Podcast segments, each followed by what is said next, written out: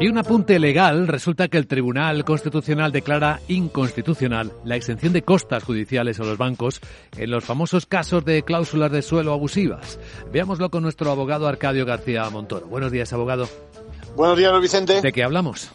Pues hablamos de lo que cuesta acudir a la justicia para que nos reparen un perjuicio, ¿no? Que nos hace pensar muchas veces si, si merece la pena recurrir y que cuando te reconocen que tienes razón, no siempre te sale gratis el caso, ¿no? Eso es lo que ha pasado con las reclamaciones sobre cláusulas suelos, eh, suelo abusivas en muchos casos, ¿no?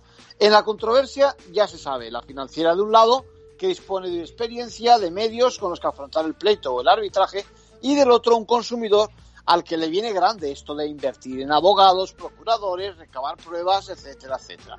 Ahora, el Tribunal Constitucional ha declarado que la norma que favorecía el cauce extrajudicial del conflicto y que evitaba, ojo, que los bancos tuvieran que pagar las costas judiciales si estos aceptaban el pacto con el cliente que les reclamaba, es inconstitucional. O sea, eso de que el consumidor tenía que pagar a sus profesionales, a su abogado, si al final llegaba a un acuerdo con la financiera.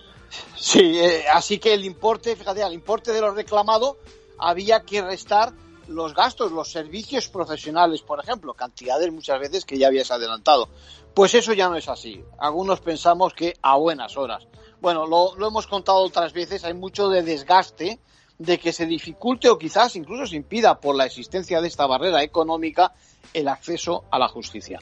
En conclusión. Bueno, si nunca tuvimos que pagar por aquellas cláusulas suelo que fueron abusivas, todo el esfuerzo que el consumidor hizo, que incluye esos gastos en que incurrió, tenía que ser también de cuenta de la financiera, que finalmente acabó aceptando la reclamación porque en caso contrario se beneficia a esta, a la financiera. Gracias, abogado.